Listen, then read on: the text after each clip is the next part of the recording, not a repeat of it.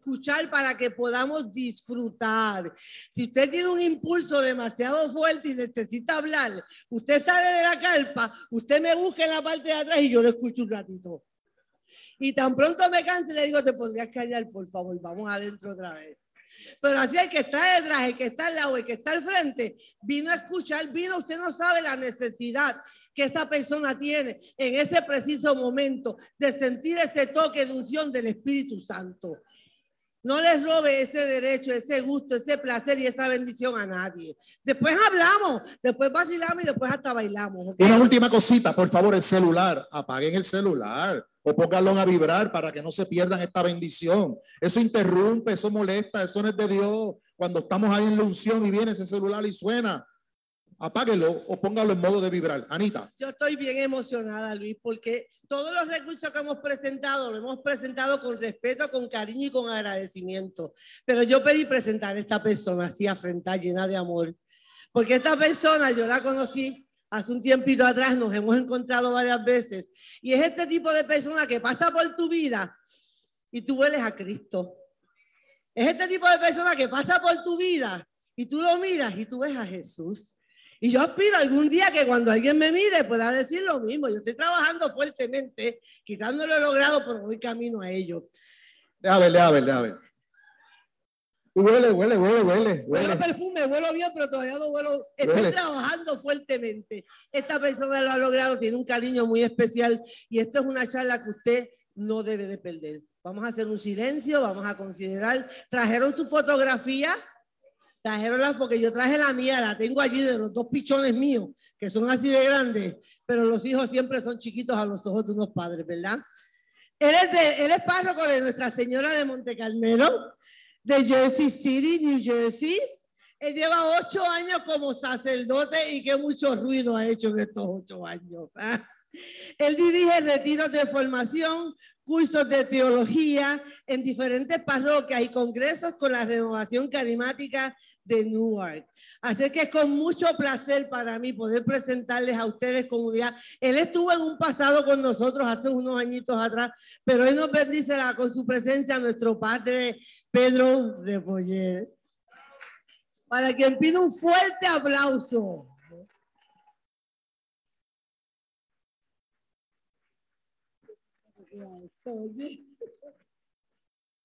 Déjeme, déjeme abrazarlo yo también, a ver si yo puedo recibir algo y vuelvo a Cristo. Dios me los bendiga. ¿Cómo se siente el pueblo de Dios? Y se van a sentir mejor y mejor se va a sentir usted cuando oren por usted ahora. Vamos a empezar por ahí. Venga, Anita, pero aquí está pasando algo raro. ¿Qué pasó? Yo le acabo de preguntar a ellos cómo se siente el pueblo de Dios. Yo creo sinceramente que estoy metido ahora en un sitio que no es de puertorriqueños. Porque el puertorriqueño le gusta la bulla. Así que cuando yo le pregunte cómo se siente, van a ser así. Miren, miren cómo es el saludo de la renovación católica carismática. Cuando el pueblo se le pregunta cómo se siente, dicen bendecido y en victoria y un salto de la victoria. Uno, dos y tres. ¿Cómo está el pueblo de Dios? Bendecidos y en victoria. Vamos a darle un aplauso a ese pueblo de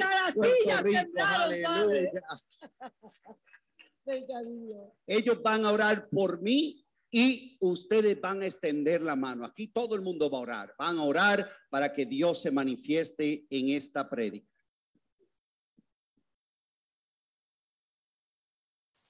Señor, aquí te presento a tu siervo, Padre Pedro.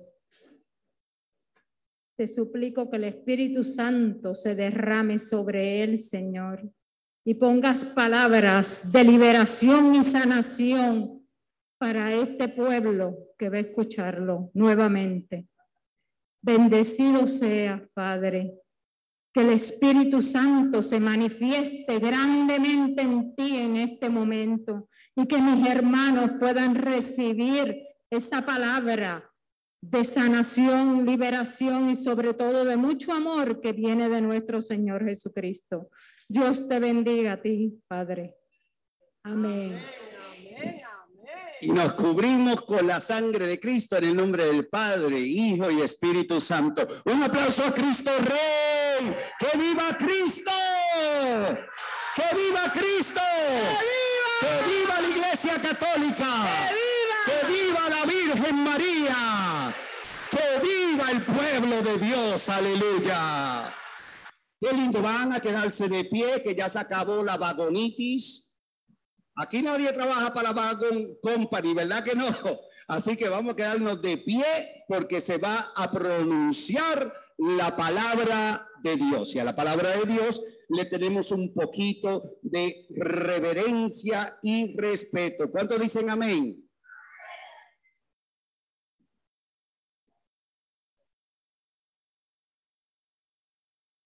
El tema de hoy dijimos que se llama Jesús Dios Jesús es Dios, la segunda persona de la Santísima Trinidad. Amén.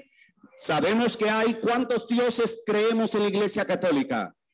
Un solo Dios. Y ese un solo Dios es tan grande y poderoso que se manifiesta en cuántas personas?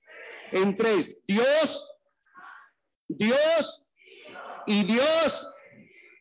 Bendito sea Dios. Entonces, Jesús Dios es Jesús Dios de sanación y liberación. ¿Cuántos, al igual que yo, saben y comprenden que la sanación y la liberación es continua? Nosotros no somos de otra fe que dice, el día de mi conversión. No, la conversión nuestra es como diaria. ¿Cómo es la conversión del católico?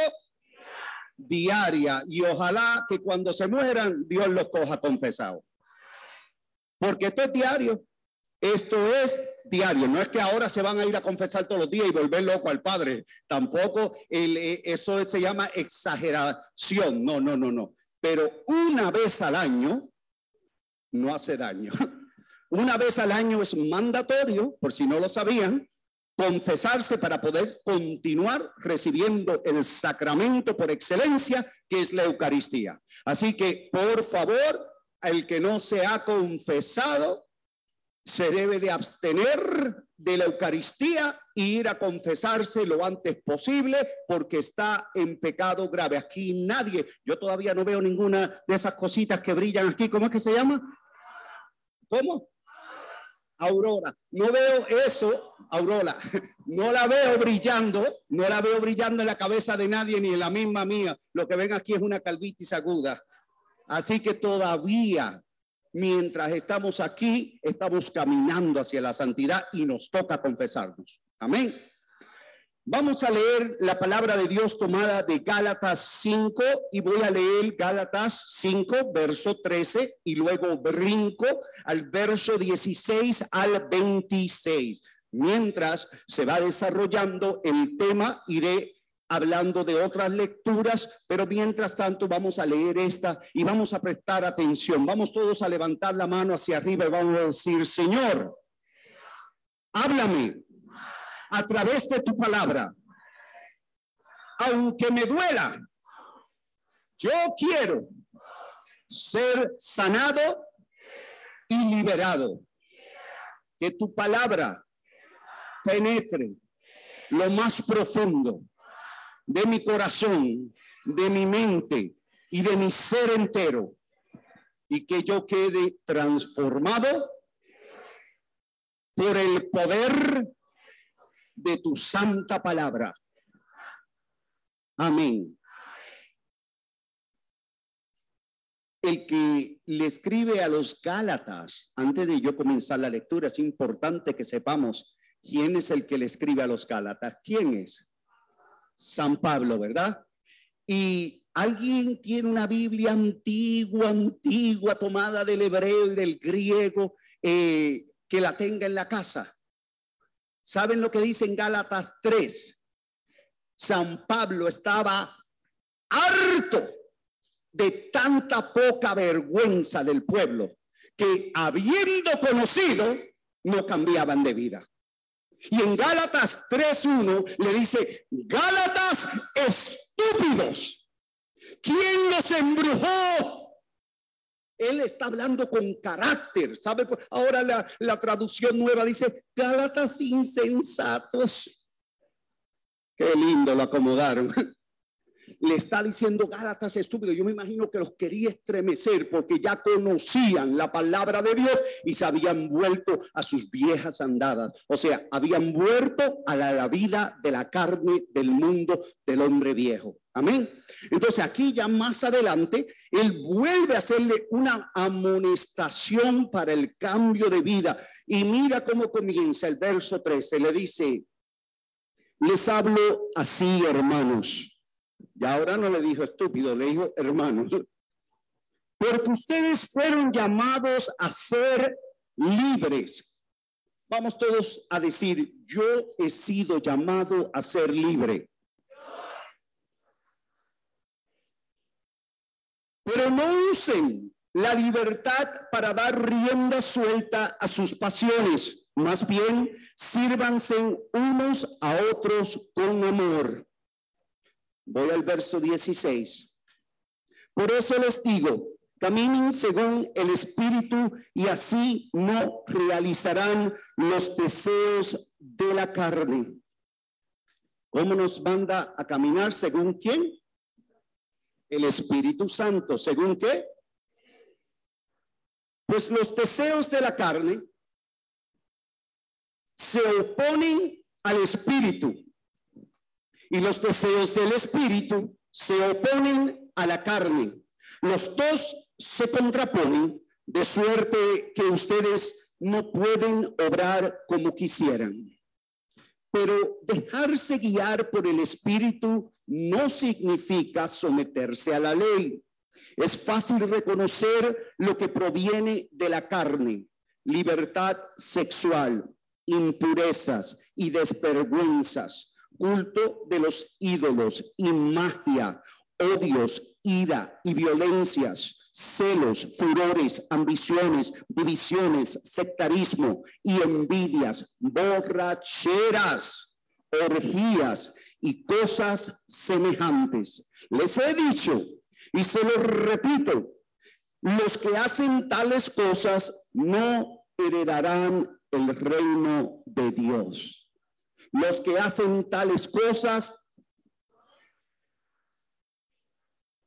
ahora bien duro, para que se oiga allá afuera, los que hacen tales cosas, el reino de... Entonces, ¿por qué las hacemos? En cambio, el fruto del Espíritu es caridad, alegría, paz, comprensión de los demás, generosidad, bondad y fidelidad, mansedumbre y dominio de sí mismo. Estas son cosas que no condena ninguna ley. Los que pertenecen a Cristo Jesús han crucificado la carne con sus impulsos y deseos. Si ahora vivimos según el Espíritu, dejemos nos guiar por el Espíritu. Depongamos toda vanagloria. Dejemos de querer ser más que los demás y de ser celosos. Yo sé que aquí no hay nadie celoso, ¿verdad? Eso es en otro pueblo. El Espíritu de Dios que recibimos los cristianos cuando creemos en las buenas nuevas de Cristo. Vamos a darle un aplauso a la palabra de Dios. Pueden tomar asiento. El verso 26 concluía con depongamos toda vanagloria, dejemos de querer ser más que los demás y de ser celosos. Bueno, el Espíritu de Dios que recibimos los cristianos cuando creemos en las buenas nuevas de Jesucristo, nos ayuda a vivir nuestra fe todos los días. Levante la mano aquel que fue bautizado, solo el que fue bautizado. Un aplauso a los bautizados, bendito sea Dios. El día del bautismo el día del bautismo, recibimos qué?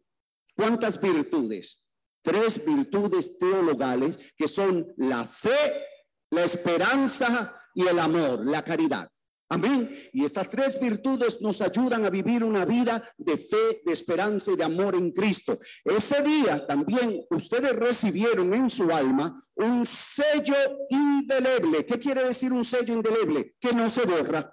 Un sello que no se borra. El alma nuestra quedó impresa con un sello diciendo, este es hijo de Dios y no hay diablo que me lo robe. ¿Cuánto dicen amén? Y yo creo en ese sello. A la edad de seis meses, apenas yo tenía seis meses, yo fui bautizado aquí. Eh, yo nací en el hospital de Río Piedras y mi familia son del embalse de San José, aquí en Río Piedra. Y a los seis meses me bautizaron, pero no volví a la iglesia como muchos de ustedes que han vuelto y los otros sacramentos los hice a la edad de 33 años. Ay, una, mira, gracias señora. Una señora dijo, padre, pero yo pensé que usted tenía 32. A la edad de 33 años, yo recibí la primera comunión y la confirmación. ¿Cómo le parece? Como decía, ¿qué te parece, Cholito? Mi papá se la pasaba viendo ese programa. ¿Qué te parece? Cómo una persona está viva después de tantos años sin haber ido a la iglesia. Se llama el sello indeleble que recibí el día del bautismo. Mi alma quedó impresa. Soy de Dios ayer, hoy y siempre. Aleluya. Porque Cristo es el mismo ayer, hoy y siempre. El Jesucristo que yo recibí ese día me guardó y aquí estoy a pesar de todo lo que me tocó vivir, el Señor me guardó. Los que andan por el Espíritu rechazan y están a salvo del deseo de la carne. ¿Cuántos aquí se han visto tentados por el demonio? Levante la mano. El que no la levante, métale un codazo que está mintiendo. Entonces, por eso es importante acordarnos que nosotros sí tenemos una ayuda especial. Acuérdense, acuérdense que Jesucristo dijo, yo me voy, pero no los dejaré solo. Les enviaré a un Paráclito. Un paráclito es uno que está al lado tuyo, que aboga por ti, que te defiende. Les enseñará lo que tienen que decir cuando delante de las autoridades los lleven a ustedes. Ese es el Espíritu Santo. Y el Espíritu Santo, hermano, no es algo abstracto. Muchas veces nosotros pensamos que el Espíritu Santo es solo cuando estamos aquí en un evento de la renovación y estamos alabando, bendiciendo el nombre de Dios y de momento se manifiesta, se manifiesta una ola de Pentecostés donde la feligresía a cantar en lenguas angelicales, unos comienzan a danzar en el espíritu, otros descansan, eso es lindo, eso es bueno, no se atrevan a criticar eso porque el que critica es el ignorante que no conoce. Estos son manifestaciones del poder de Jesucristo aquí en la tierra a través del Espíritu Santo. Aleluya. Pero eso no lo es todo. Esa no es la única vez en que experimentamos el poder del Espíritu Santo que nos quiere cambiar, transformar para hacernos santo como Él es santo. ¿Cuántos dicen amén? El Espíritu Santo, hermano, podemos hablar con Él, podemos llamarlo en todo momento. Él quiere siempre sanarnos, Él quiere siempre liberarnos, pero nosotros muchas veces tenemos miedo como de tener esa relación íntima con el Espíritu Santo y por eso no disfrutamos de sus privilegios. Levante la mano todo el que tiene plan médico. Levante la mano, yo quiero ver. Así sea del gobierno, no importa, levántala. Casi todo. Ahora, yo quiero que ustedes, los que levantaron la mano, me den una sonrisa de colgate, me van a hacer. Quiero ver, ay, pero quítese la máscara un, un segundo. Quiero ver los dientes. Vamos a darle un aplauso a todos los que tienen plan médico. Porque tan siquiera tienen dientes, aunque no sean de ellos, que, que los hayan perdido, el plan se los puso. ¿Sabe por qué le digo esto? No para hacerlo reír, sino que muchas veces nosotros tenemos un plan médico, tenemos un beneficio y no lo usamos. Una tía mía llegó allá una vez a Nueva York y yo dije, wow, mi tía tan linda porque es bonita. Es una cara perfilada, bien bonita. Ella es bien morenita. La familia de parte de mi mamá son bien morenitos. Y yo dije, qué lástima que ella tenga la boca así. Y para mí que desde chiquito soy maniático con los dientes, me dio cosa y dije, yo la quiero ayudar. Y le dije, Titi, te voy a llevar. Yo no tengo plan médico. Poniendo excusas, que no le gustaban los dentistas. Y yo le conseguí, allá hay una universidad de dentistas que te hacen el trabajo de gratis. Y trabajan buenísimo. Y la llevo. Y yo contento. Y cuando nos bajamos del carro, eh, fuimos a la oficina y me dijo, sobrino, yo tengo que ir para el baño, yo vengo ya. Todavía la estoy esperando. A Crispín se desapareció y todavía está por ahí sin dientes. Le tiene miedo a los médicos, pero hay otros que no le tienen miedo a los médicos, tienen el privilegio y no lo usan.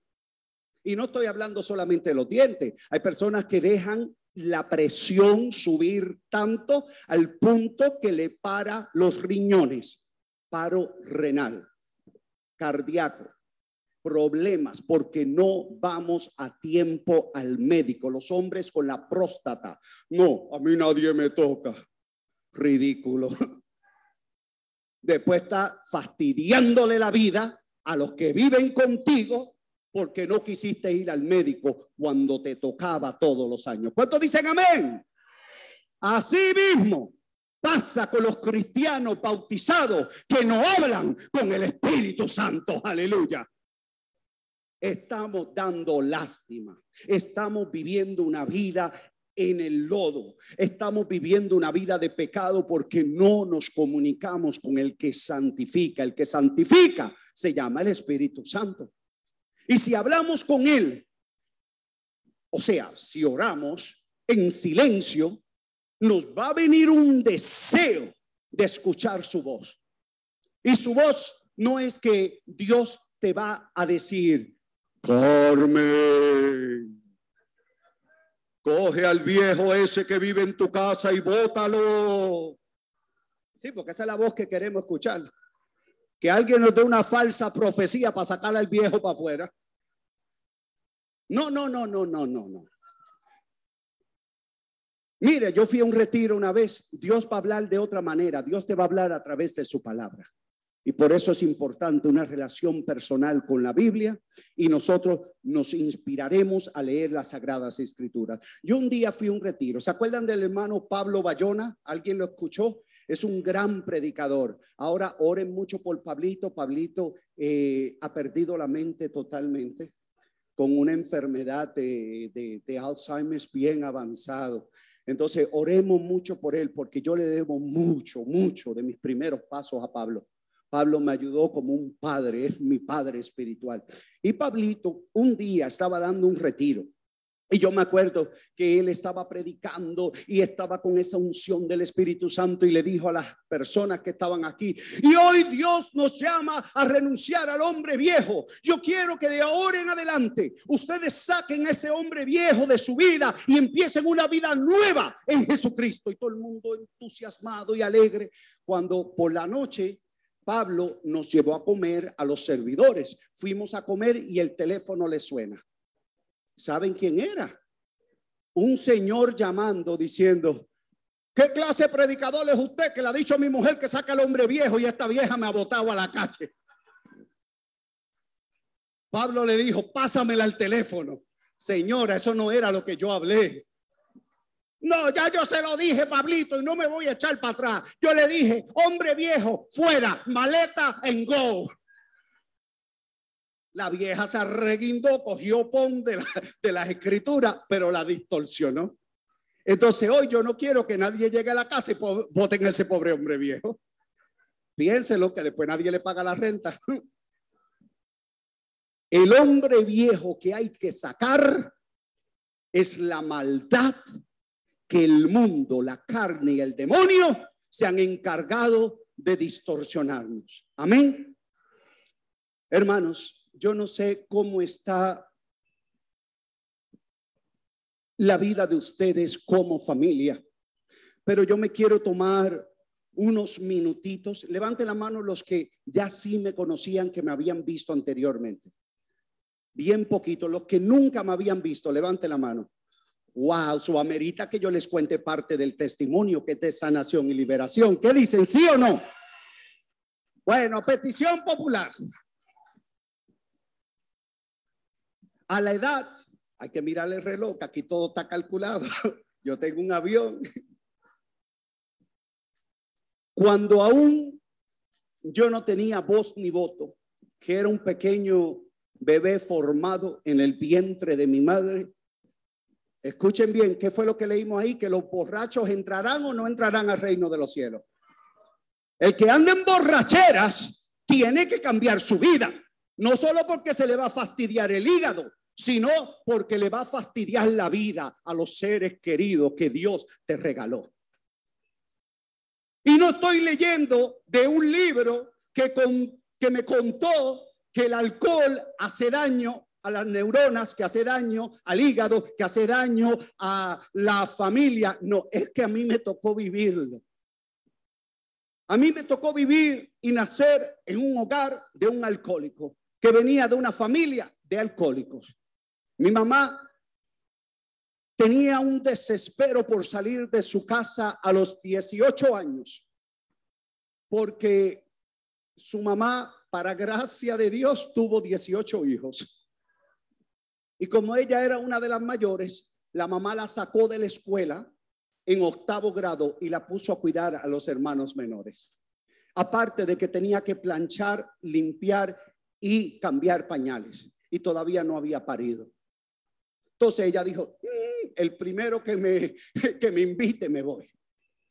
Y se encontró con un hombre blanco, rubio, de ojos verdes, que había vivido en Estados Unidos y llega a Puerto Rico.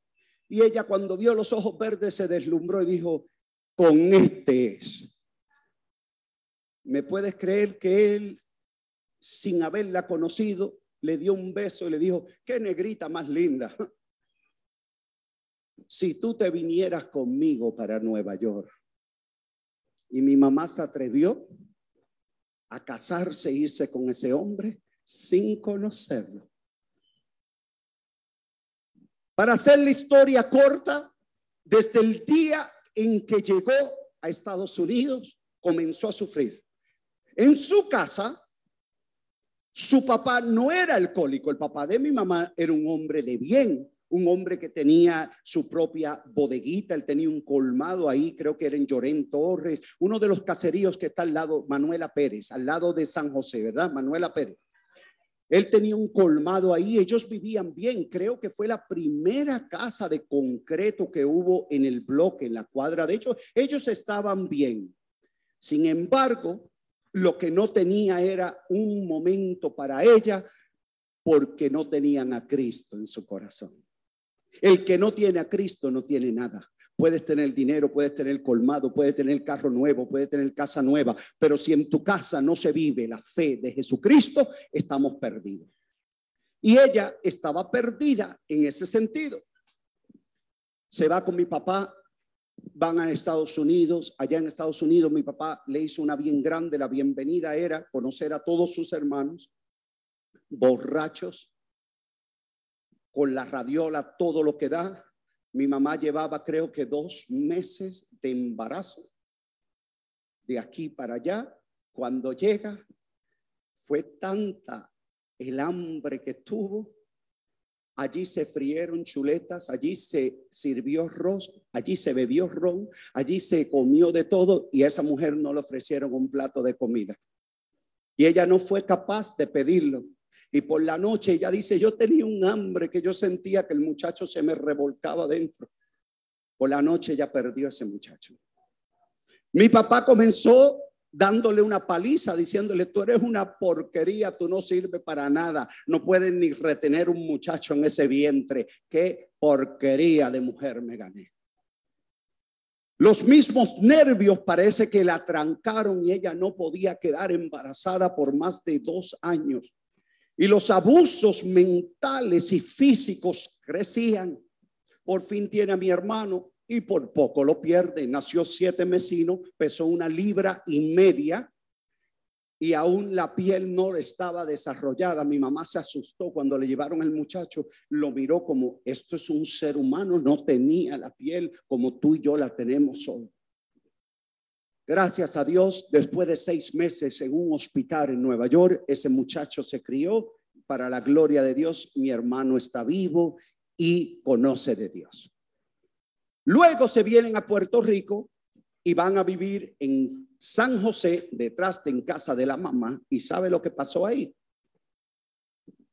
Mi papá comenzó a beber. Hay una calle que se llama la 36 en el embalse San José, la calle de las barras, le dicen. Los bares. ¿Cómo se llama ahora? Planes. Y es la 36, ¿verdad? Ahí se metía mi papá todos los días. Y cuando venía a darle pleito a mi mamá, en esa mi mamá le pidió dinero para los pañales de mi hermano, que ya tenía dos años, y mi papá sacó el puño y se lo dio. Esta vez mi mamá trató de defenderse y mi papá la dejó como un monstruo. Mi mamá ese día había recibido la noticia que estaba embarazada de mí. Una amiga, supuestamente una amiga, eso es una enemiga, una enemiga llegó y le dijo que él te dio una paliza sabiendo que tú estás embarazada. Y mi mamá le dijo, es que él no lo sabía. Mira, yo te aconsejo que te quites ese muchacho. Aborta ese muchacho. Y mi mamá se le quedó mirando y mi mamá le dijo, pero ¿qué es lo que tú llamas un aborto? ¿Sabe por qué mi mamá preguntó eso? Porque mi mamá venía de una casa de 18 muchachos para la gloria de Dios. Esa palabra nunca la había conocido. Aborto. Sí que no, no, no, no, no. Eso no, mi mamá jamás haría una cosa así. Ella fue y se lo consultó a su mamá. ¿Sabe lo que le dijo la viejita, mi abuela, que duró 106 años? Le tocó aquí a mi mamá y le dijo, tú no vas a abortar ningún muchacho porque si es por necesidad que tu esposo no te da para los pañales, no te preocupes, porque yo tuve 18 hijos y a ninguno le faltó nada, porque la Virgen de la Divina Providencia y ese Jesucristo nunca ha permitido que nos falte nada. Ten ese muchacho, ten ese muchacho, que ese muchacho Dios lo tiene para algo. Cuando llegó la hora de dar a luz, mi papá borracho metido en la 36. No apareció. Mi mamá buscó quien la llevara. Nací en el hospital de Río Piedra. Esta vez mi mamá quedó sorprendida porque ya no era el muchacho chiquitito de una libra y media. Este le nació de ocho libras, con mucho pelo rubio. No pregunten qué pasó. Dejen de estar preguntones. Más averiguado. Una melena de pelo rubio y mi mamá, que toda la familia son negritos. Cuando llega la hora, mi mamá dijo, ¿y ese muchacho es mío? La enfermera le dijo, este es el que tú pariste. Cuando mami va a salir del hospital, dice que la mandaron bien rápido, creo que al otro día o a los dos días, no sé, bien rapidito. No apareció mi papá metido en la 36. Mi mamá toma un transporte llega frente a la casa, al 377 de la calle Brabante, y cuando sale con el muchacho, mi abuela abrió los ojos y dijo, ¿y ese muchacho? Nunca había llegado un muchacho blanco, rubio, esa familia. Y le dije, este es mío. Mami le dijo, ¿tú estás segura? Le dijo mi abuela. Y mami le dijo, este lo parí yo y nadie me lo quita. Se parece a Dayanara cuando le querían quitar la corona, ¿se acuerdan? Esta corona es mía y nadie me la quita. Cuando mi abuelita le dijo, permíteme, y toma el muchacho en sus manos, me abrió las manos, me hizo la señal de la cruz y dijo, a través de estas manos, muchas personas recibirán sanación. Pero mi mamá, que no iba a la iglesia, empezó a, pensar, todo lo que mami dice es verdad. Así que yo voy a tomar a este muchacho y lo voy a mandar por una escuela de medicina. Este tiene que ser doctor. Doctor, a mí no me gusta la sangre. Yo dije, no, no, no, no, mami, esto no es para mí. Hermano, para hacer la historia corta, porque hay mucho de qué hablar. Mi papá nunca cambió en esa época, nunca cambió, continuó maltratando a mi mamá. Mi mamá se vio obligada a escaparse. Escuchen bien, a escaparse de la violencia doméstica que la estaba acabando, pero jamás se divorció. Dijo, yo no me voy a divorciar porque mi mamá me dijo, ella dijo, mi mamá me dijo que el Dios de allá arriba tiene poder para cambiar a mi esposo. Y yo no le quiero poner distintos apellidos a mis hijos. Miren, pasó el tiempo y nosotros viviendo en Nueva York, yo tenía dos años cuando mi mamá se escapó con sus dos muchachos, conmigo y mi hermano. Un muchacho de dos años a los seis años, ¿se acuerda de lo que pasó? Jamás. Ya yo tenía ocho años y yo estaba encontrando una situación bien extraña. Cuando vivíamos en el Bronx, no teníamos muebles. Les puedo mostrar la foto del apartamento. En casa no había muebles, habían dos matres tirados en el piso y no por falta de dinero, porque mi mamá toda la vida trabajó era la practicalidad.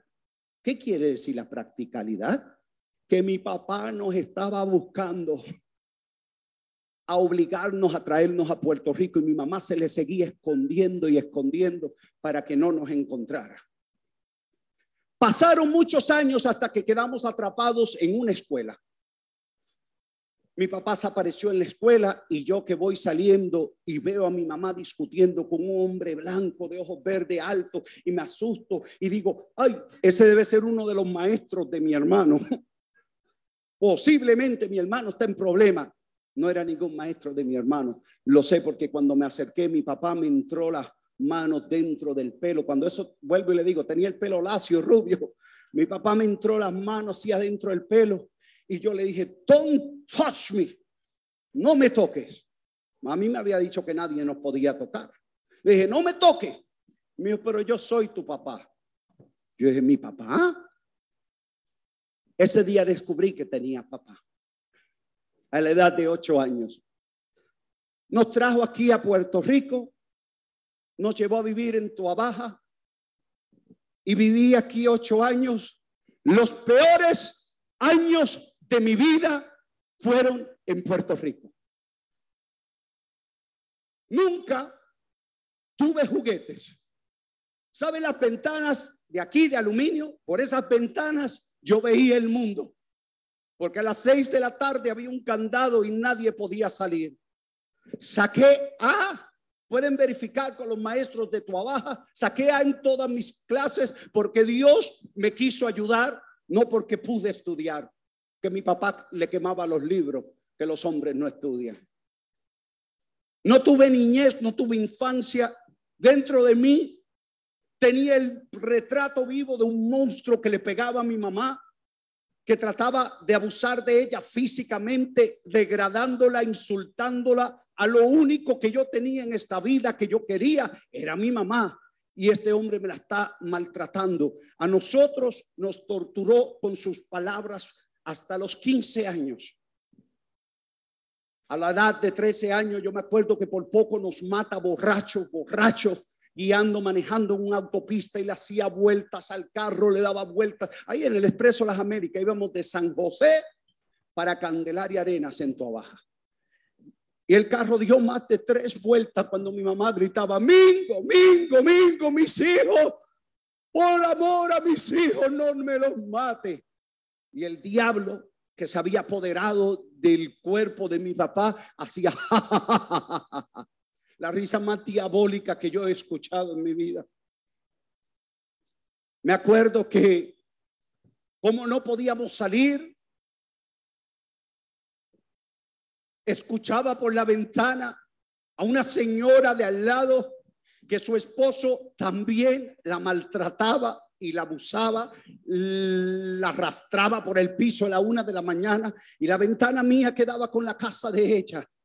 Y yo me acuerdo que luego que ese hombre que tanto la maltrató se iba, ella ponía su radiola y empezaba a cantar. Viva la fe, viva la esperanza y viva el amor. Y empezaba a alabar a Dios. Y yo le escuchaba llorar y los gemidos de aquella mujer entraban dentro de mi corazón donde ella decía, Dios mío, Dios mío, yo sé que tú me escuchas. Ayúdame y libérame de esta situación.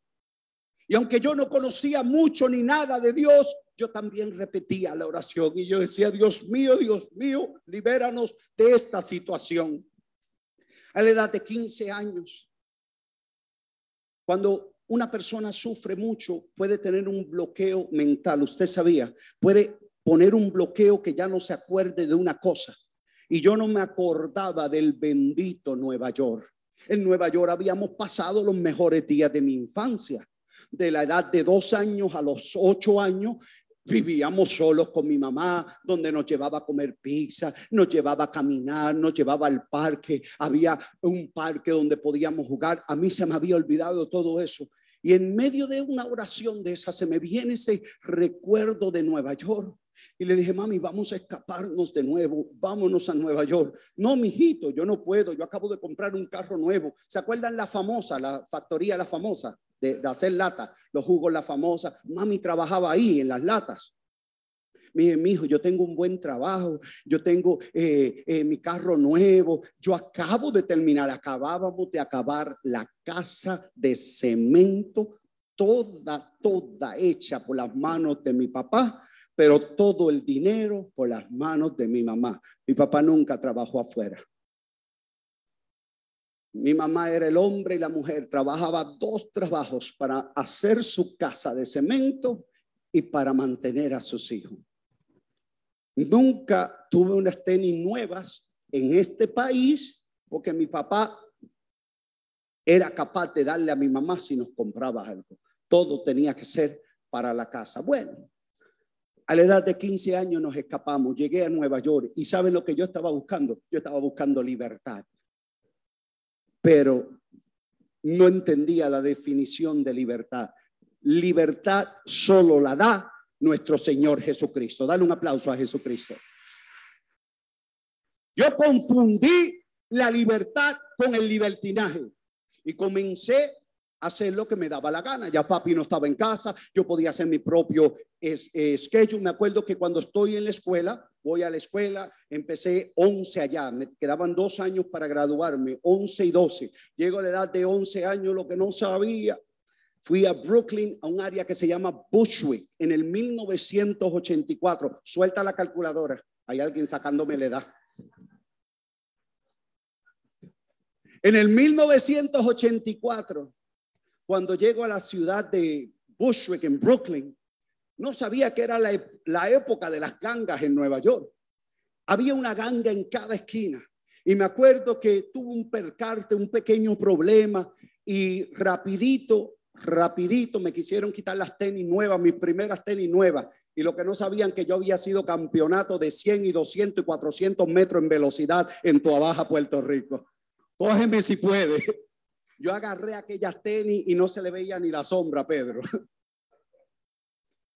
La cuestión que yo dije, mm, aquí las cosas son bien distintas. En Puerto Rico, donde yo me crié, yo nunca olí en el 1984 Yo nunca olí un olor a marihuana, estaría mintiendo. Yo ni sabía lo que huelía la marihuana.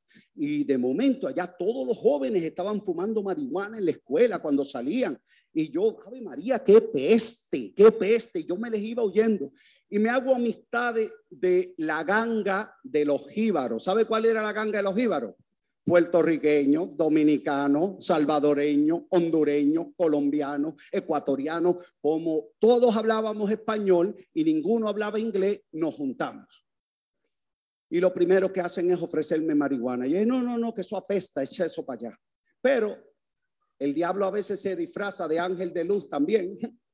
Apareció una tal Wanda de Bayamón con un pelo negro hasta acá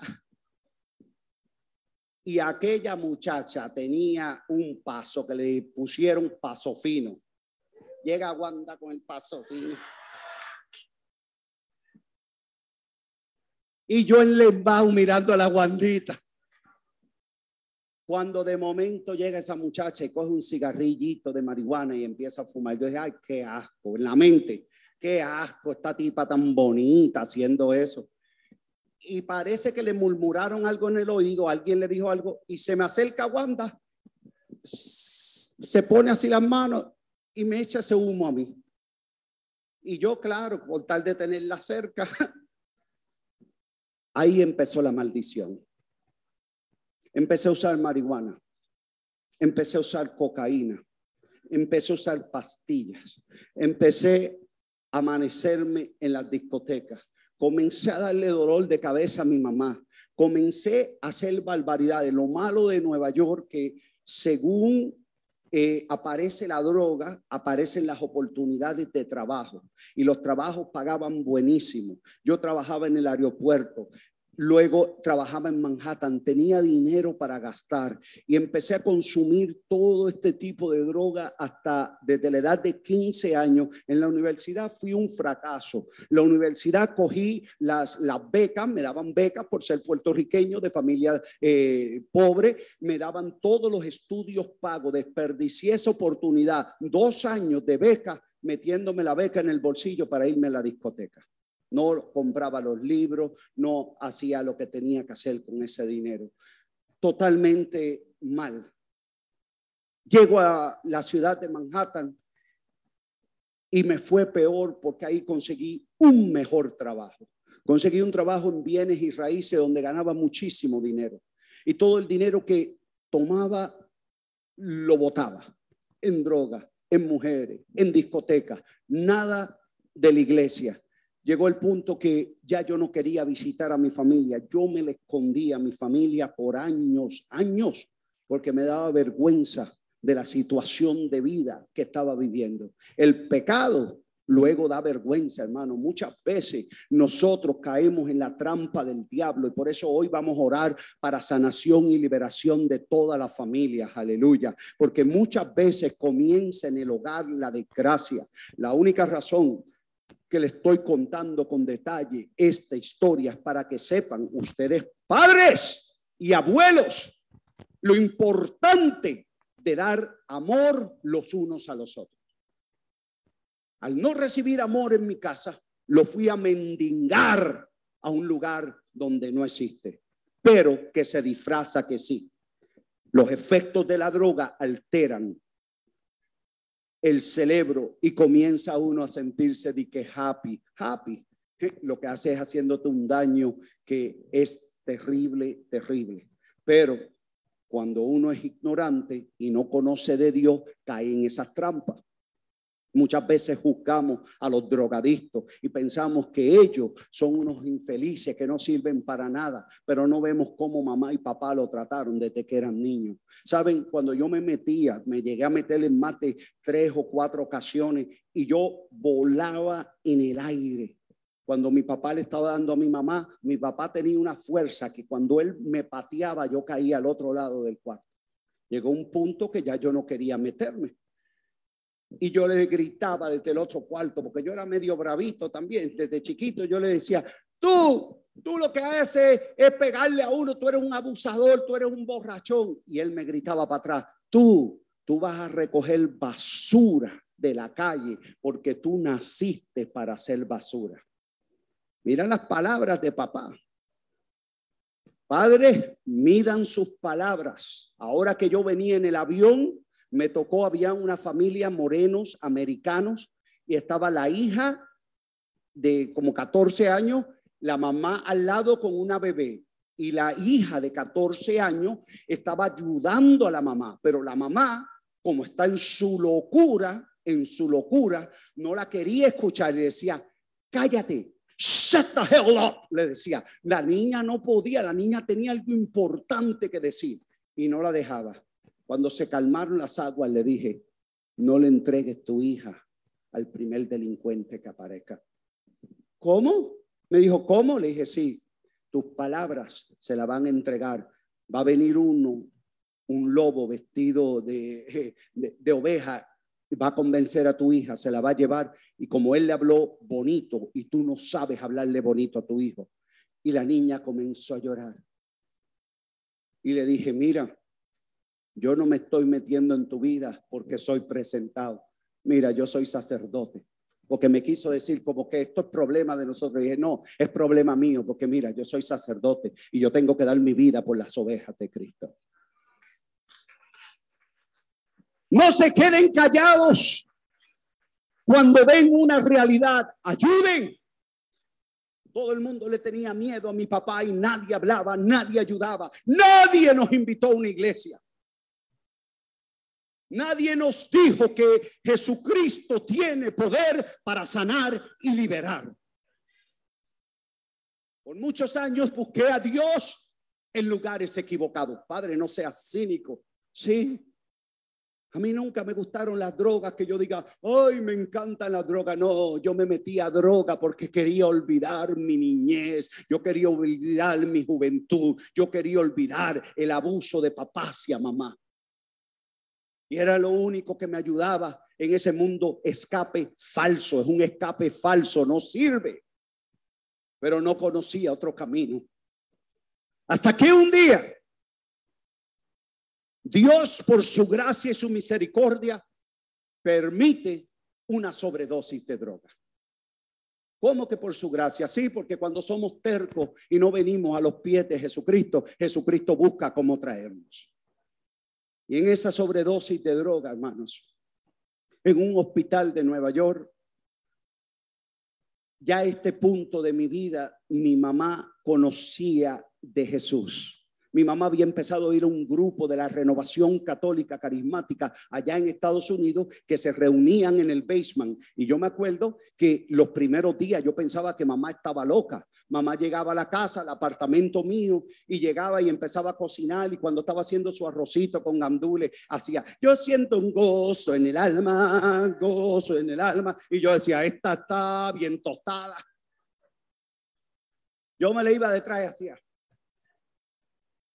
Hasta que un día mi hermanita me agarró haciendo eso y me dijo, no te burles, porque lo único que Dios no perdona es la burla contra el Espíritu Santo. Una niña de 17 años me dijo eso.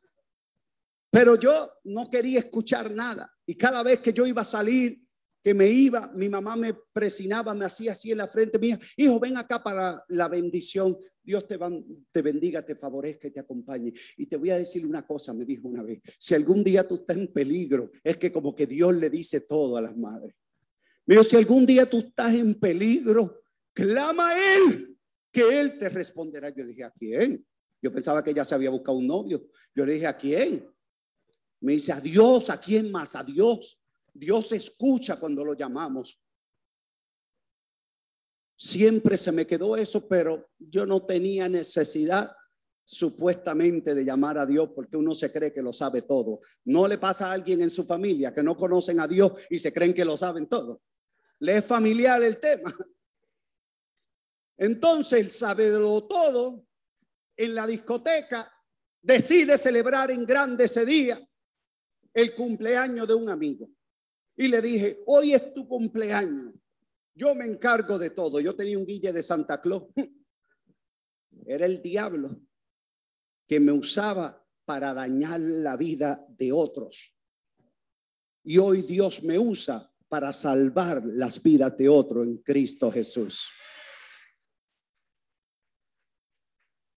Pero en ese momento el pari se trataba de lo último que había en esa época. Esto fue por ahí 2002, por el 2002, había llegado una droga líquida a Estados Unidos que tú se le echaba a la bebida, al Gatorade, te la bebía y te daba una nota y encima te metías un pase y salías tripeando, decía la gente en la discoteca. Y empezamos a consumir esa porquería, esa basura, porque esos son químicos. Y en una le digo al amigo mío, pásame un pase de cocaína. Y mi amigo se mete al bolsillo y me da un pase, pero no de cocaína, de una porquería, que era como decir, como tres veces, tres veces la heroína. Imagínense son drogas de discoteca. Y me metió eso y yo sentí que se me iba la vida. Y cuando comienzo a caminar hacia atrás, agarro al muchacho por la camisa, dije, se me va la vida. Dame un pase de cocaína. Estaba dicho que la cocaína me podía tumbar la nota de lo que yo tuviera. Me, no, hermano. Él estaba tan drogado que vuelve y se mete la mano en el bolsillo y me repite lo mismo. Caí inconsciente en el piso. Y lo más triste, hermano, es estar casi moribundo y sentir las pisadas de las personas. Yo sentía que la gente me pisoteaba y seguían caminando. Hasta que alguien se, ¿dónde estaban mis amigos? Los que yo le estaba celebrando el, el cumpleaños, cuando vieron la situación, todos se fueron y me abandonaron. Me dejaron solo porque esto ya iba a involucrar policía, ambulancia, hospital, investigación. Y ya ellos sabían el cuento. Y se fueron. Cuando estoy en el hospital, me acuerdo que puedo escuchar una voz desde lejos de unas enfermeras que decían, allá afuera está lleno y por personas como este que se han metido droga no las podemos dar una camilla. A ver si cuando viene el médico lo desconecta ya la cama está vacía.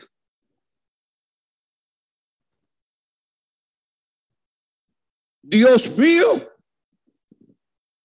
yo quería gritar como para que todo el mundo me escuchara, pero yo no podía hablar. Yo estaba entubado y no podía abrir los ojos, pero tenía eh, la facultad de oír, podía oír. Y le dije, Dios mío, el Dios de mi mamá, no fui capaz de llamarle Jesucristo, Yahvé, Dios de los ejércitos. No tenía palabra porque nunca había tenido una relación personal con mi Dios. El Dios de mi mamá, si tú existes, dame una oportunidad. Hermanos, era como un túnel negro oscuro donde me empujaban, me empujaban y por fin pude abrir los ojos. Y cuando vieron los ojos abiertos, fueron, buscaron los médicos y para la gloria de Dios salí vivo de ese hospital. Aleluya. Ese es el Cristo que yo te vengo a predicar y no me canso de predicarte. El que dice Jeremías 33, 3, clama a mí y yo te responderé y te voy a enseñar cosas grandes y secretas que tú no conoces. Aleluya.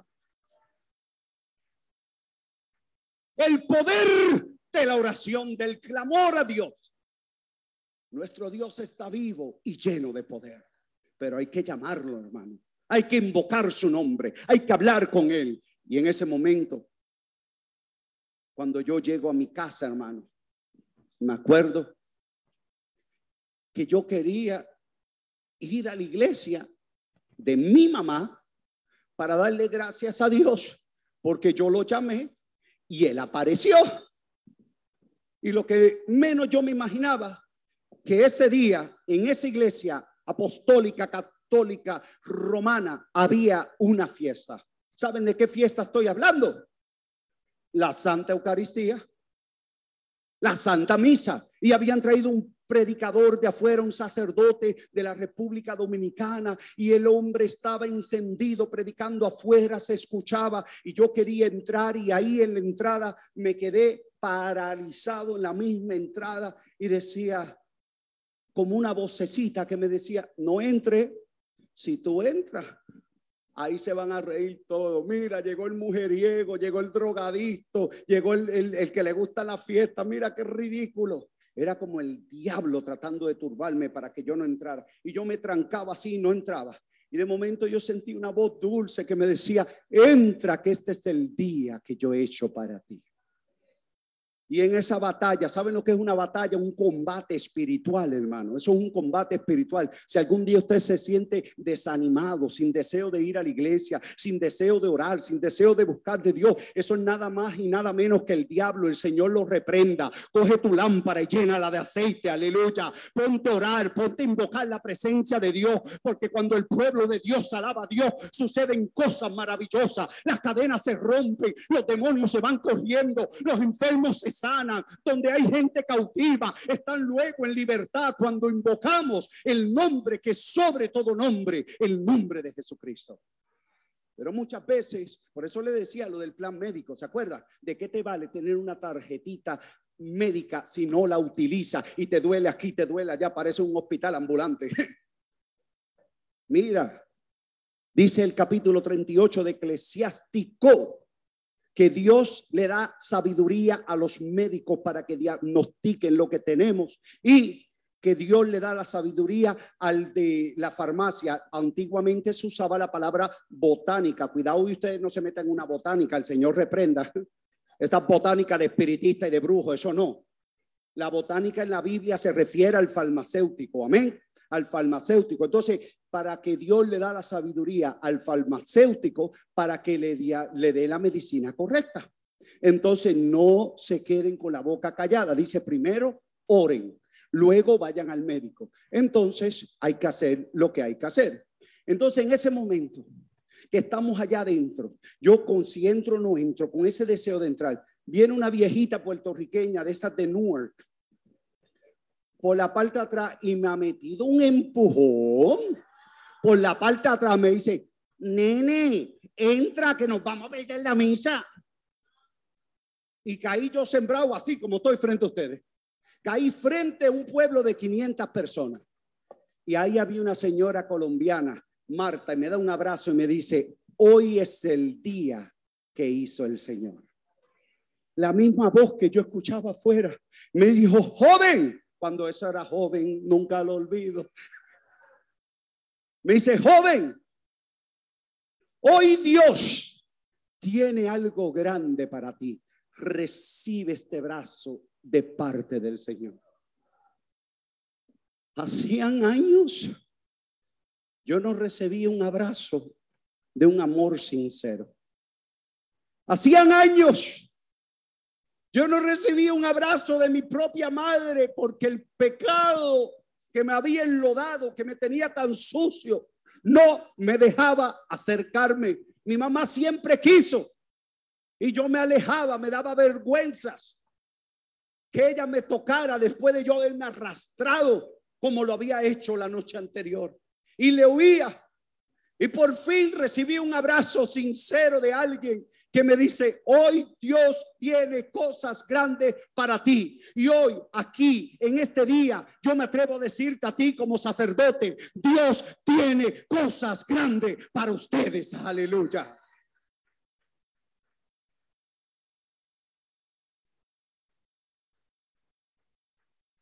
Me siento en mi sillita y estoy sentado y me senté, calculé todo, bien chévere. Dije, aquella era la salida por allá, una, dos y tres. La primera asiento vacío era la tercera.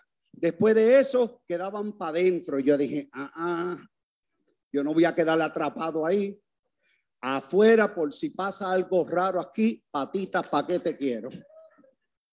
Y empieza aquel padre. Ave María, como Dios lo estaba usando. Yo estoy allá, escúchenme bien, yo estoy allá en la tercera asiento, pero el dichoso padrecito miraba a la congregación para acá y señalaba para allá.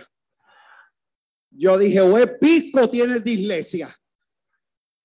O si se está metiendo conmigo, que se prepare. Porque mira cómo hacía. Dios tiene poder para cambiar tu vida. Joven, Dios sabe todas las drogas que has usado. Dios sabe los sitios que te han metido. Pero hoy Dios te quiere sanar y liberar. Aleluya. Y así, así. Y el diablo, que es un puerco que no descansa, que dice el Evangelio que él anda como león rugiente buscando a quien devorar.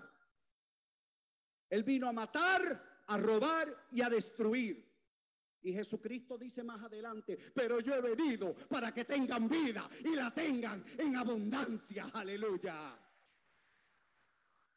Pero el asqueroso diablo, puerco, infeliz de Satanás, el Señor lo reprenda, me estaba jugando con la mente y me estaba pasando una película que no era muy buena. ¿Sabe lo que yo, yo estaba pensando? Este sacerdote la cogió conmigo. Y aunque yo no quería a mi papá, aunque no tenía recuerdos buenos de él, las poca vergüenza que me enseñaba, esas sí las retenía. ¿Y sabe cuál era una de las pocas vergüenzas que mi papá me enseñó a mí? a los ocho años, ¿quieren saber? A los ocho años yo llegué de la escuela, vivíamos en Candelaria Arena, en Tuabaja, yo llegué y le dije, papi, tengo hambre. Y me di, yo estaba recién llegado de Nueva York y para mí la escuela aquí era nueva y se me dificultaba un poco cuando los niños hablaban español bien rápido, yo como que calculaba, pero después lo cogía, no te creas que tampoco estaba tan atrasado yo lo cogía y un niño, él me habían dado una peseta para ir a la escuela y esa peseta me daba a mí para un frosty y unas papitas doritos. Y el niño, este que está aquí, empezó a tirar la pesetita. Yo hacía así un truquito que yo hacía, hacía así, tiraba la pesetita, daba vuelta y la cogía. Y en una de esas viene un niño que se llama eh, Francisco, me agarró la peseta y se fue corriendo. Yo me le fui detrás y cuando aparecieron dos hermanos de él, eran tres, y los tres estaban colgados. Estaban en el salón de clase mía, pero eran más grandes. Y no me dieron la peseta. Y yo pasé hambrecita ese día. Y cuando yo llegué a la casa, llegué con hambre. ¿Sabe lo que papi me hizo? Papi me pegó contra una pared, me levantó con las dos manos, me pegó contra una pared y dijo, ¿dónde está la peseta de nuevo? Yo dije, el nene me la quitó. Papi sacó el puño, me hizo la cara, hizo así para el otro lado. Cuando yo comencé a llorar, él cogió el otro puño y me dijo, deja de llorar o te rompo la cara de nuevo. Rapidito me puse derechito y me dijo, escúchame bien, los hombres no lloran. Mañana tú llegas a ese salón de clase y tú me traes esa peseta o aquí, no llegue. Porque si llega te voy a matar a puño. Tú te vas a dar a respetar porque tú eres un repollez. Y cuando tú llegues, tú vas a coger ese nene y le vas a quitar la peseta por la buena. Si el nene no te la da, arréglatela, pero tráeme la peseta. ¿Qué clase de consejo es ese? Si no un consejo de la carne y del demonio. El Señor lo reprenda. Esto no viene de Dios. Lo que yo comencé a leer hoy decía que nos amemos los unos a los otros. Yo llegué al salón y me enloquecí encima del nene. Le dije, dame la peseta. El nene no me dio la peseta y yo terminé, yo terminé agarrando, no me pregunten hermanos, cómo un niño de ocho años agarra aquel pupitre y se lo reventé encima al otro niño. Y después me le trepé encima y no lo quería soltar a golpe porque yo estaba luchando por mi vida. Yo decía, el puño de papi duele más que la de este nene. Yo tengo que acabar este niño. I gotta make my father proud of me. Yo tengo que hacer a mi papá orgulloso de mí. Hermanos, eso se llama robar. El diablo vino a robar, a matar y a destruir. Me estaba robando mi niñez, me estaba robando mi inocencia, me estaba robando mi santidad, me estaba destruyendo los vínculos familiares, me estaba acabando. Pero ¿quién sabía distinguir, o sea, quién sabía discernir en el Espíritu si en casa nadie vivía una vida en el Espíritu Santo. Cuando llego a la casa con la peseta, ya mi papá estaba contento. Pero lo más triste que le voy a decir, que yo jamás en la vida derramé una lágrima hasta la edad de 33 años. Porque los hombres no lloran. Yo jamás quise volver a llorar y aguantaba todo en el pecho. Y todas las palizas que le metía a la gente en la discoteca, a los taxi drivers, a los, a los que guiaban los taxis en Nueva York, tenía un temperamento, era lo malo que vivía en mí. Yo me bajaba del taxi y lo sacaba puño limpio. Las porquerías que había aprendido de mi papá. Y en esa silla, mientras estoy sentado, y el sacerdote me está diciendo la vida entera, el diablo me está jugando con la mente y me está diciendo, eso es que el Padre sabe toda tu vida porque tu mamá se la contó. Yo tenía en la mente que el empeño que mami tenía que yo fuera a esa iglesia era que mami la había ido a chismosear. Miren, señores, mi mamá nunca, nunca había conocido ese sacerdote porque ese sacerdote era invitado de la República Dominicana. Ella nunca había visto ese hombre pero el diablo me hacía creer eso. ¿Y sabe lo que yo estaba pensando? Que se acabara la misa para agarrar al padre, envolverlo en la sotana y caerle a puño. Miren el diablo como, te, le trabaja a uno. Pero Dios en su misericordia jamás permitiría que un consagrado sea abusado de esa manera por un endemoniado. El poder de Dios estaba ahí para sanarme y liberarme, no para que yo cayera más hondo. Y en ese momento el sacerdote hace algo que nunca yo había visto. Camina aquí a una cajita color oro, saca algo de ahí, lo coloca en una cosita de oro y lo levanta. ¿De qué yo estoy hablando? De la custodia de Jesús vivo, sacramentado en la Eucaristía y el Padre lo levante. Cuando lo levanta, toda rodilla se dobla y comienza el pueblo de Dios a alabar y a bendecir a Dios. Te alabamos, te bendecimos. Y yo decía, ah, ¿qué le pasó? Yo decía, ¿qué le pasó aquí? Todo iba lo más bien. Ahora mira, mira cómo adoran una cosita de color oro. Yo no sabía que ahí estaba mi Jesús. Yo no sabía que ahí estaba Jesús, el que sana y libera. No lo sabía. Perdónenme, pero la ignorancia mía al catolicismo era tan grande. Cuando de momento aquel sacerdote comienza, baja aquellas escaleritas y comienza a caminar. Y cuando comienza a caminar, no iba aún por la tercera fila. Cuando esa señora cae al suelo y empieza a gritar y se revolcaba por el piso, hacía ¡Ah! Y yo dije, patita, ¿para qué te quiero? Se desataron los locos. Yo dije, esto es un show de locos, ahí están gritando, yo me voy. Lo que no sabía, que ese era el día que hizo el Señor cayó sobre mí la fuerza del poder del Espíritu Santo y ya no me podía mover. Yo intenté irme, por más que trataba de moverme, no podía, porque el Señor me tenía guardado esa bendición. Aleluya.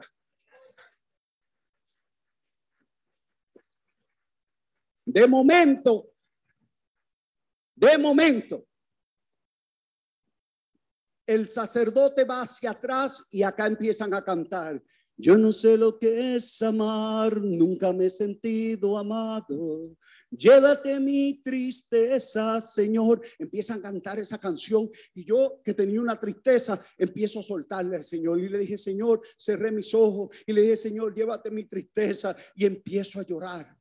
Por primera vez Después de niño que empiezo a llorar y a llorar y lloraba y no sabía cómo parar, yo seguía llorando y de momento abro mis ojos y miro alrededor y dije, Señor, como que Jesús me iba pasando una película por mi vida. Y dije, Señor, yo tengo que sanar de todas estas cosas que yo hago. Yo no puedo seguir teniendo dos y tres mujeres a la misma vez y con ninguna estoy casado, Señor.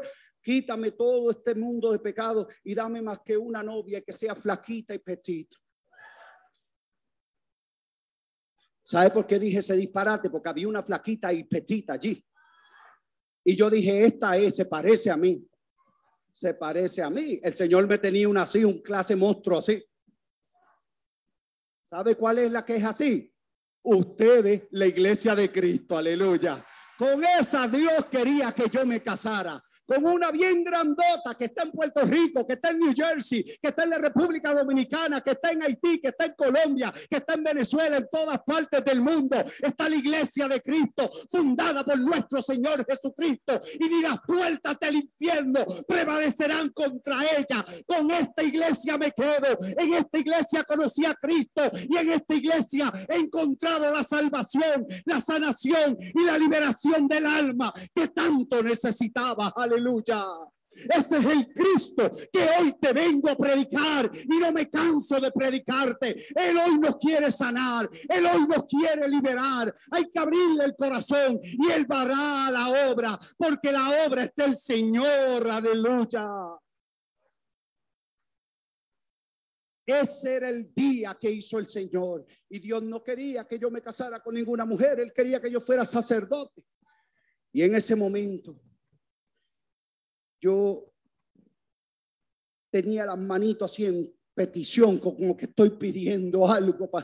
Ustedes han oído ese salmo que dice, mi alma tiene sed de ti.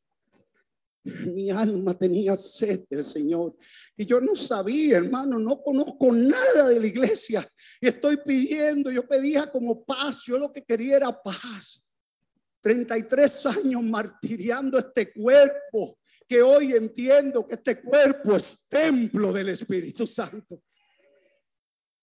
Y hay de aquel que destruya mi cuerpo, porque yo lo destruiré a él. Por eso pasa lo que pasa, porque estamos destruyendo un templo que está hecho para que habite Dios. Entonces, yo le dije a Dios el siguiente disparate. Señor, yo no sé vivir sin drogas. Desde la edad de 15 años me he metido droga todos los días. Ya yo tenía 33. Sumen, son 10. Ahora sí pueden sumar. Son 18 años de adicción a las drogas. Y le dije, no sé vivir sin ellas. Quítame la mayor parte, pero déjame un poquito. Qué fresco salió el nene, pero déjame un poquito. La ignorancia, el ignorante es aquel que no conoce. Si yo hubiera sabido que Jesucristo tiene poder de arrebatarme todo eso en un segundo, ya yo me hubiera rendido delante de él, pero yo desconocía de esa gran verdad. Y en esa petición, cuando abro los ojos desde la parte de atrás, viene caminando. Miren cómo era que venía el padre. El padre tenía la custodia en la mano y venía así, mírenme, a esta velocidad. Como él venía tan rápido para hacia donde yo estaba, yo dije, ahora sí, patita, ¿para qué te quiero? No me traicionen. Me traicionaron porque más grande es el poder de Dios, aleluya. Y el poder de Dios había tomado mi vida, había tomado mi vida y no la quería soltar. Y en ese momento que me sentí desarmado, ¿qué pasó? ¿Qué pasó con el boricua este loco? Que el que se la hacía se la tenía que pagar. ¿Qué pasó con el que tiraba el primer puño? ¿Qué pasó con el que le gustaba eh, caerle encima a la gente? Ahora no me podía mover. Una fuerza superior había descendido sobre mí y esa fuerza es la fuerza del poder del Espíritu Santo. Su nombre gloria. Y en ese momento, cuando me quedo ahí, el Santísimo llega hacia donde mí. El Padre me coloca la custodia aquí. Y han oído hablar de un grito de sanación y liberación. ¡Ah! Y yo gritaba y gritaba. La que estaba a la parte de atrás decía, sáquenlo aunque está endemoniado. La endemoniada era ella, que no dejaba que el ser humano recibiera sanación. Ella tenía un empeño que me sacaran. Aquí no permitan que saquen a nadie hoy si saca un grito. Ese grito significa sanación y liberación para la gloria de Dios. Aleluya. Y ese era mi momento de sanar. Y en ese momento yo gritaba y gritaba y el padre nunca me quitó la custodia, me la dejaba ahí, ahí, ahí y yo seguía hasta que fui menguando el grito y ya yo empezaba a hacer ah, ah, ah, como un niño pequeño. Y cuando ya pausé, inmediatamente recibo una palabra de conocimiento. El sacerdote Dios le dio una palabra y me dice al oído. Palabra de conocimiento es una palabra de profecía. Y dice Dios en ese momento, yo soy Jesús y yo soy más fuerte que ese vicio que tú no puedes dejar. En este momento rompo las cadenas y te hago libre y te voy a dar todo el amor que tu padre nunca te dio. Dale el aplauso a Cristo. Inmediatamente recibí el descanso en el Espíritu Santo. Este que está aquí no había hecho la confirmación. Este que está aquí no había hecho la primera comunión. Mas, sin embargo, Dios me quiso bautizar con su Espíritu.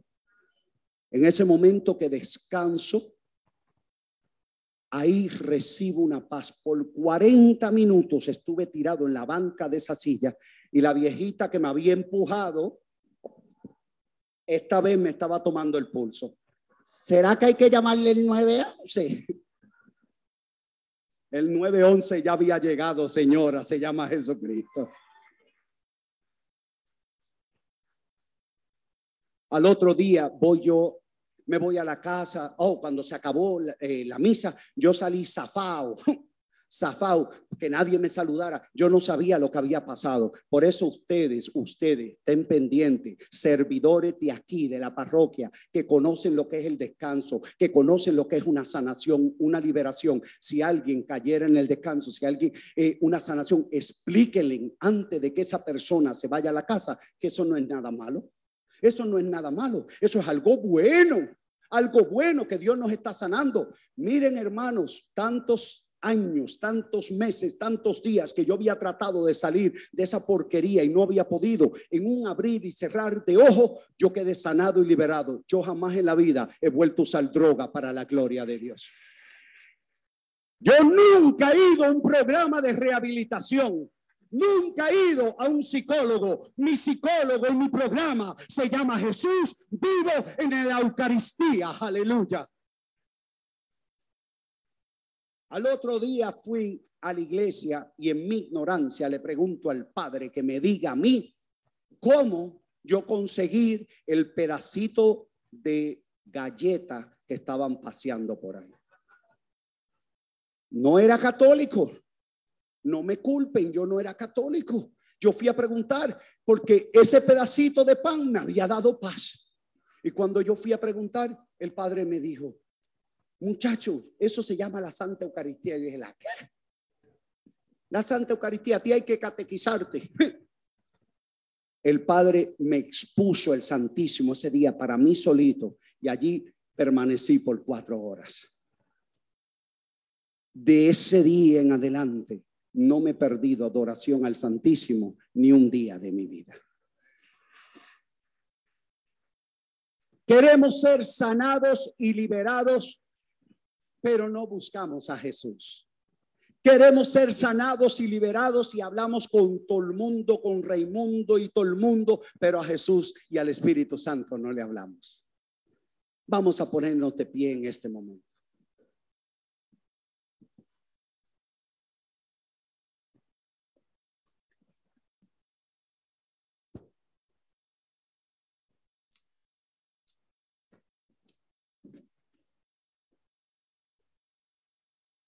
El Señor quiere sanar hoy aquí muchas áreas de nuestra vida. Antes de comenzar la oración profunda, les tengo una buena noticia que quiero compartir con ustedes.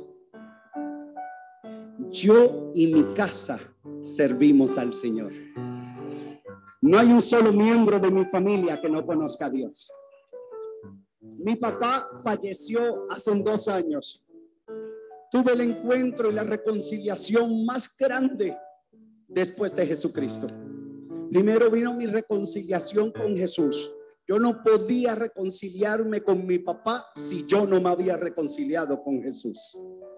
Es necesario, esencial y fundamental, o sea, no lo puedes evitar. Primero encontrarte con Jesús para luego poder reconciliarte con los que te han hecho daño. Mi testimonio pudo cambiar la vida de mi papá. Yo le dije, papi, hoy yo vengo. Yo tomé un avión y vine desde New Jersey a hablar con él. Hoy yo vengo a romper las cadenas de maldición que tú me echaste. Padre, no maldigan a sus hijos, porque la maldición sí les cae. Bendigan a sus hijos, porque la bendición sí le cae también. Mi papá decía que yo iba a recoger basura de las calles y no es que yo tenga nada en contra de los que recogen basura de la calle, porque dos de mis tíos se retiraron del Departamento de Sanidad de aquí de Puerto Rico. No es que esa profesión no sea digna. Sin ellos, ustedes vivieran como la gente de Egipto. ¿Sabe cómo vive la gente de Egipto? En la basura. La basura no la recogen en la calle y todas las calles están llenas de basura y hay un mosquero y una peste. ¿Ustedes quisieran vivir así? Hace falta que alguien recoja la basura. Eso no es ninguna mala profesión. Lo que pasa es que como mi papá me lo decía tan feo, yo le cogí tanta cosa y yo dije, no, no, no, no, no. Entonces yo me voy a hacer un profesional y yo voy a vestir con chalina. Y todos los días me puse una chalina. El que trabaja en bienes y raíces tiene que ir bien vestido a la oficina allá en Estados Unidos. Yo guiaba un Mercedes Benz del año. Yo tuve un apartamento mirando a las Torres Gemelas de New Jersey. Yo tenía el mar y el, el Hudson River y toda la vista de Nueva York, pero frente a frente a los gemelos. Aquí en Puerto Rico logré tener una casa en la urbanización Las Cascadas, en Toalta, una urbanización preciosa con cancha de tenis, con piscina privada, con todo. Logré muchos logros, pero era un infeliz interiormente. Yo sí recogí basura al recoger toda la droga y prostitutas que recogí de las calles en Nueva York. Ahí fue que yo recogí la basura me arrastré hasta más no poder. Y yo quería romper esa maldición de una vez y por todas. Y vine y dije, papi, rompamos esta maldición. Ay, eso son cosas del pasado. Le dije, no. El que conoce a Cristo, nueva criatura es. Y yo no te vengo a pelear ni a reclamar. Yo vengo a perdonarte y que tú me perdones a mí también. Nos perdonamos. Mi papá comenzó a ir a la iglesia y mi papá no se perdía un domingo en la Santa Comunión.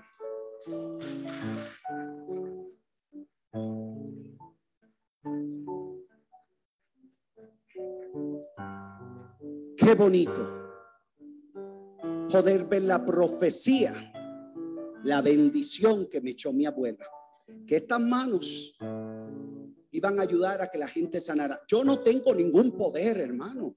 Yo no tengo ningún poder. Si ustedes vinieron hoy para que yo le haga una oración para que se sanaran, están equivocados y vinieron al lugar equivocado. Yo lo que sí tengo es una conexión directa con el que está en el cielo. Y mis manos sirven como sacerdote ordenado para invocar el Espíritu Santo, el epiclepsis sobre el pan y el vino y que se transformen en el cuerpo y la sangre de Cristo. Y cuando yo levanto el cuerpo y la sangre de Cristo, ahí está la sanidad. En Jesús, no nos equivoquemos, es en Él. Él es el que sana. Y estas manos, por gracia de Dios, lo pueden hacer. Entonces se cumplió la bendición de mi abuelita. ¿Cuántos aquí tienen fotos de un ser querido que trajeron? Vamos a levantarla y vamos a bendecir a esos seres queridos. Todavía no la levanten, todavía no. Vayan preparándola, prepárenla. ¿Sabe por qué? Porque primero vamos a renunciar a Satanás, al mundo y a la carne. Vamos todos a decir, yo renuncio a Satanás y a todas sus mentiras a todas sus trampas. Renuncio al demonio. Yo renuncio a la carne. Yo renuncio al hombre viejo. yo renuncio al mundo y acepto a Jesucristo como mi único Señor y Salvador. Y pido en esta tarde sanación, liberación para mi alma y para la de los seres queridos que me rodean y los que no están aquí. Ahora levanten la foto, levanten la foto y vamos a orar por cada uno de ellos. Amado Dios y Padre Celestial, aquí está tu pueblo, el pueblo de Puerto Rico que pide, pide auxilio, pide misericordia para estos seres queridos. Tú los conoces a ellos, Señor. Y cuando tú los creaste, Señor, tú los tejiste con tus propias manos en el vientre de su madre. El diablo muchas veces nos quiere arrebatar la felicidad. Y muchas veces el mundo nos daña la familia. Muchas veces no estamos aptos ni preparados para las enfermedades que nos caen. Y nos cambia la vida, Señor. Pero hoy, aquí en Santa Bernadita, te pedimos un milagro para cada una de estas personas. Si alguna de estas personas están enfermas físicamente, sánala, Señor. Como sanaste al empleado de aquel centurión. Si hay una persona, Señor, que está enferma en este lugar, posa tu mano sobre ella y que sus enfermedades se alivien o se sanen. Si hay una persona que está enferma del alma y del espíritu, que han caído en vicios, en borracheras, en pornografía, en delincuencia, en drogas, en vicios, en cosas raras, en ocultismo. Señor, libéralos en este momento. Orra la basinda, la bajayanda, la baikianda, la basai. Isha la basanda, la bajayanda, la baikianda, la basai. Sana, Señor, a tu pueblo. Pon tu mano sobre cada uno de estas fotografías, Señor. Posa tu mano sobre cada uno de ellos. Sánalos y libéralos, Señor. Dale la vida, Señor. Devuélvele la vida, Jesús, como me la devolviste a mí. Saca de ellos hombres y mujeres de fe. Quita de nosotros, Señor, todo impedimento para recibir esa bendición.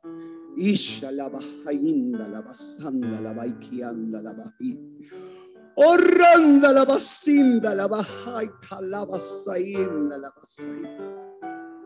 Conozco tus lágrimas, dice Dios. Conozco tus lágrimas, dice Dios. Pero hoy te he traído buenas nuevas. Tú y tu casa serán salvos porque yo soy Jesús, dice el Señor. Aquí hay una madre que llora por las noches porque su hijo no llega. Dios te dice, tengo a tu hijo tatuado en la palma de mi mano. No te preocupes, yo lo voy a traer y te lo voy a traer sano y salvo, porque yo soy el Señor, dice Jesús.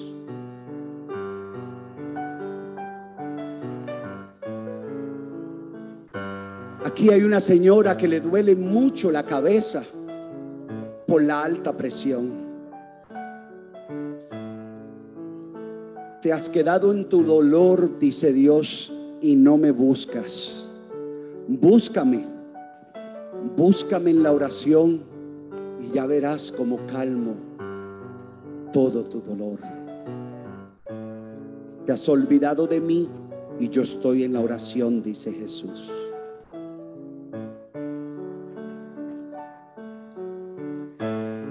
El Espíritu de Dios está en este lugar, hermanos. Y se está moviendo como brisa suave. Él está soplando sobre ti en este momento. Abre tu corazón, levanta tus manos al cielo en este momento. Y vamos a decirle, Espíritu Santo, ven. Espíritu Santo, ven. Espíritu Santo, ven, sopla. Oh Santa, la vacinda, la bajayanda, la baikianda. El Espíritu de Dios está en este lugar. El Espíritu de Dios se mueve en este lugar. Está aquí para consolar. Está aquí para Espíritu de Dios está aquí. Oh, levanta tus manos al cielo y dile, El Espíritu de Dios está en este lugar. El Espíritu de Dios se mueve en este lugar. Está aquí para consolar.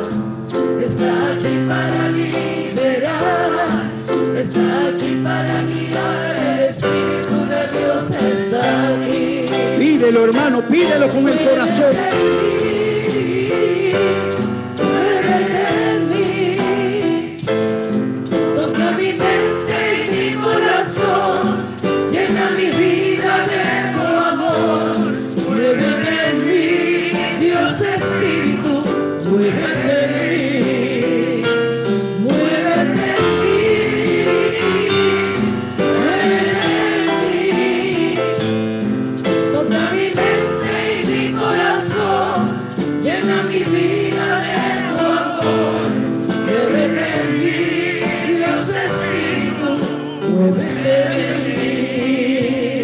Aquí hay muchas personas que nunca han confesado el pecado de lo mal que trataron a sus hijos. Le gritaron, los insultaron, luego se metieron a la iglesia, pero nunca han tenido esa conversación seria con sus hijos. Y somos tan cínicos que luego decimos, estos muchachos están perdidos. No, hermano, nadie está perdido si tenemos fe. Si tenemos fe, tú y tu familia servirán al Señor. Lo que nos toca es reconciliarnos con nuestros seres queridos. Tú sabes a quién has maltratado. Tú sabes a quién has degradado. Tú sabes a quién has insultado. Tú sabes lo que hiciste en tu juventud. Es hora de reconciliarnos con Dios. Hoy Dios no está aquí con un látigo en la mano. Hoy Dios no está aquí con un dedo señalando. Hoy Dios está aquí con los brazos abiertos, esperando que tú le digas, Señor, perdóname por todo el daño que le hice a la familia y por nunca haber depositado toda mi fe en ti. Hoy lo hago. Perdóname, Señor. Hablemos con Dios. Queremos ser sanados. Queremos ser liberados. Pero no queremos reconocer nuestras faltas. No queremos admitir nuestros errores. La buena noticia es que Jesús ya cargó con tus pecados. Él en la cruz del Calvario cargó con tus cargas. Deposítaselas a Él y verás cómo entra la paz en tu corazón. Hablemos con Dios. Abran sus bocas y díganle, Señor, aquí estoy. Aquí estoy, Señor. Aquí estoy, Padre amado. Mira, Señor, cada una de las palabras que han salido de mi boca desde el momento en que fui traído a este mundo. Mira las palabras que he dicho. Te pido perdón y hoy me reconcilio contigo. Ya no volveré jamás a decirle a mis hijos, tú no sirves para nada, tú eres una porquería. Ay, qué muchacho, esto es una... No vuelvan Tus hijos son una bendición. Tus hijos son un regalo de Dios. Aprende a valorar a Dios y podrás reconocer que tus hijos serán los futuros líderes de esta iglesia. Qué vergüenza que en Puerto Rico no haya vocaciones. Aquí no hay sacerdotes nativos de aquí que hagan un montón. Se pueden contar con los dedos. Ustedes tienen sacerdotes de Colombia, de Santo Domingo, de Cuba, de Nicaragua y los puertorriqueños bien poquito. Porque ustedes han sido duros con sus hijos. Han sido duros. En los ocho años que yo viví aquí, vi tanta dureza. Tanta dureza. Es hora de volver nuestros corazones a Dios y consagrar nuestras familias a la sagrada familia. Ahí es que viene la sanación y el milagro. Porque para Dios no hay nada imposible. Soltemos el orgullo. Soltemos la prepotencia. Soltemos ese carácter fuerte. Hagámonos dóciles. Porque el que se humilla, Dios lo ensalza. Mi mamá se humilló y le pidió perdón a Dios por la vida que nos dio. Mi papá se humilló y lloraba lágrimas. El que me decía que no llorara, ahora lloraba como un recién nacido. Ay, hijo, perdóname. Después de esa humillación y de ese llanto, Dios le concede la gracia de que su hijo que iba a ser el que recogía basura es el que recoge almas para Cristo. Tu hijo puede ser lo mismo. Tu hija puede ser una monja consagrada. Dejemos tanta coquetería. Una vez me encontré con una prostituta muy hermosa, joven, y yo era joven. Y le pregunto, Jennifer,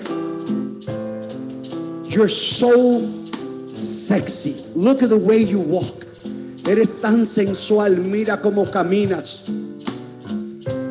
¿Cómo surge una mujer tan provocativa en ti? Y yo pensaba que aquella prostituta me iba a decir a mí, es que yo nací para ser así. Porque eso es la respuesta de las personas del mundo. Aquella joven se me tiró encima y lloraba y lloraba en medio de una discoteca. Y me susurró al oído, quiero irme contigo de este lugar. Y yo rápido me fui, dije, wow, me llevo lo más lindo de la discoteca. Y cuando llegamos, ella me dijo, no me toques, hoy no me toques. En ti hay algo que yo no puedo esconder lo que tengo en el pecho y empieza a llorar y a llorar. Y yo me estaba asustando. Yo dije, de momento me va a decir que tiene sida, algo pasa y me dice, yo no quisiera ser prostituta. Mi mamá a los nueve años en Honduras, ella es de Honduras, me ponía unos tacones así de alto, me maquillaba y yo me tenía que acostar con sus amigos por dinero. Yo digo quién soy He intentado matarme varias veces y me enseñó los brazos. Yo no fui capaz de tocar a aquella mujer. Yo no conocía de Dios, pero respeté. Hoy que soy sacerdote, hubiera dado la vida por encontrarme a Jennifer y decirle, Jennifer conoce a Cristo, pero ya es muy tarde, Jennifer está muerta. Un hombre la mató porque ella no quiso tener sexo. La picó. Hermanos, dejemos de estar diciéndole a esta niña, qué linda, ay, qué putería, putitín linda de mami. Lo que ustedes pronuncien con su boca, eso será. Dígale que es santa. Quiera Dios si un día seas como Santa Teresa, como Santa Bernardita. Quiera Dios si un día se te aparezca la Virgen y se te aparezca Dios y te enamores. Mi hijita, tú sabes que Puerto Rico tiene muchas mis universos y que nosotros nos enfocamos en ir a Plaza Las Américas y ver el desfile de las jovencitas en tacones. Pero esa belleza se acaba y es exterior. Yo te quiero infundir una belleza que nunca se acaba y es la relación con la Virgen María y con Jesucristo. No le hablamos a los hijos de estos temas. Lo que queremos es que ganen las competencias. Nosotros tenemos mucha culpa de lo que hoy son nuestros hijos. Hablemos con Dios. Algo está cayendo aquí. Levanta tus manos y siente esa gloria de Dios. Es tan fuerte sobre mí. Mis manos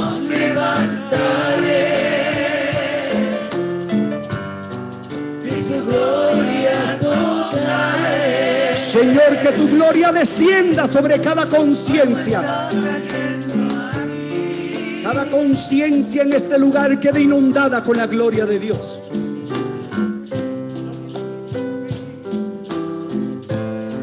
Mis manos levantaré. Levanta tus manos si crees en la gloria de Dios. Y su gloria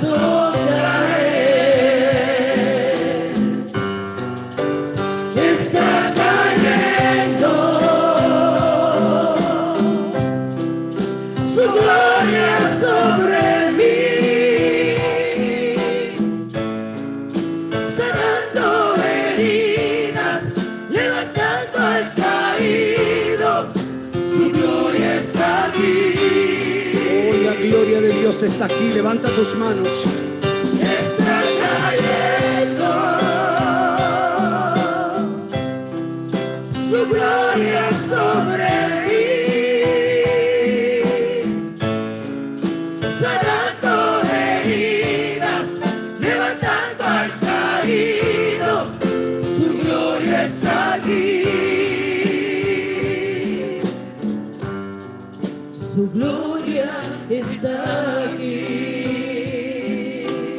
Palabra de Dios en Mateo 7, 7, que el que toca la puerta se le abre, que el que busca,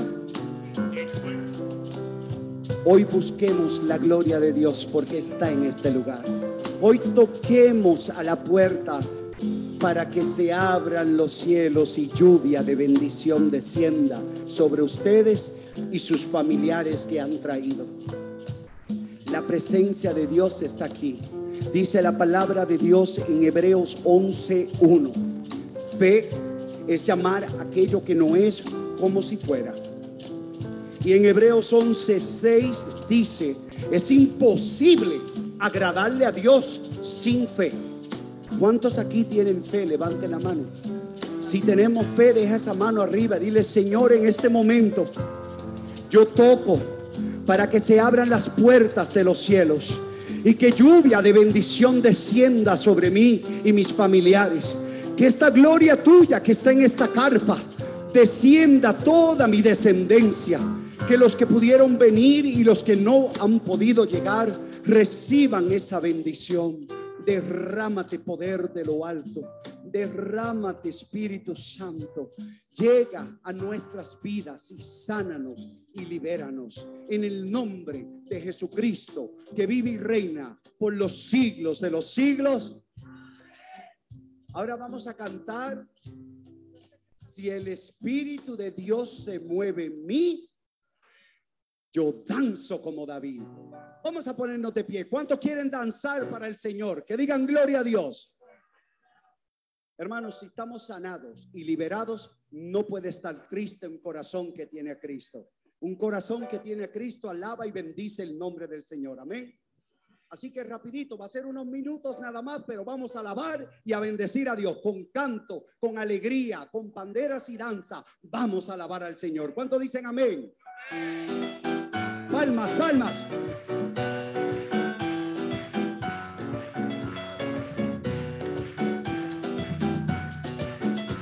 Palmas para Cristo. Una bulla para el Señor. Se mueve en mí, yo danzo como David. El Espíritu de Dios se mueve en mí, yo danzo como David. La vuelta de la victoria. Yo yo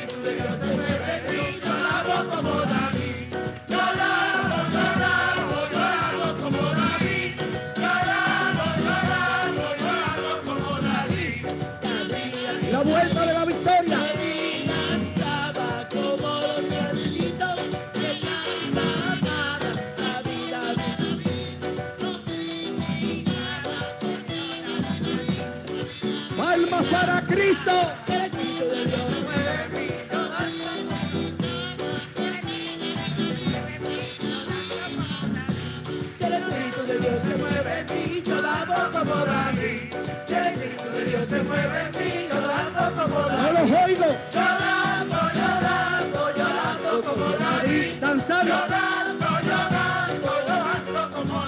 El grito de la victoria. Espíritu danzo como David.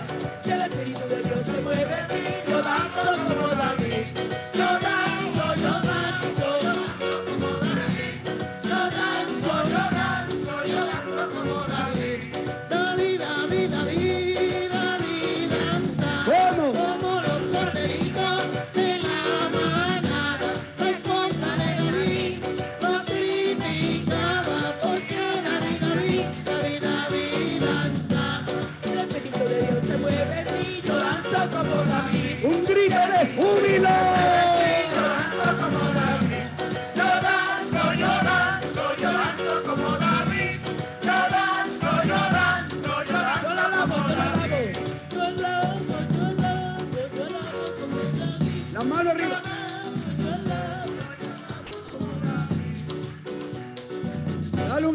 A Cristo Rey. ¿Y quién es el que vive?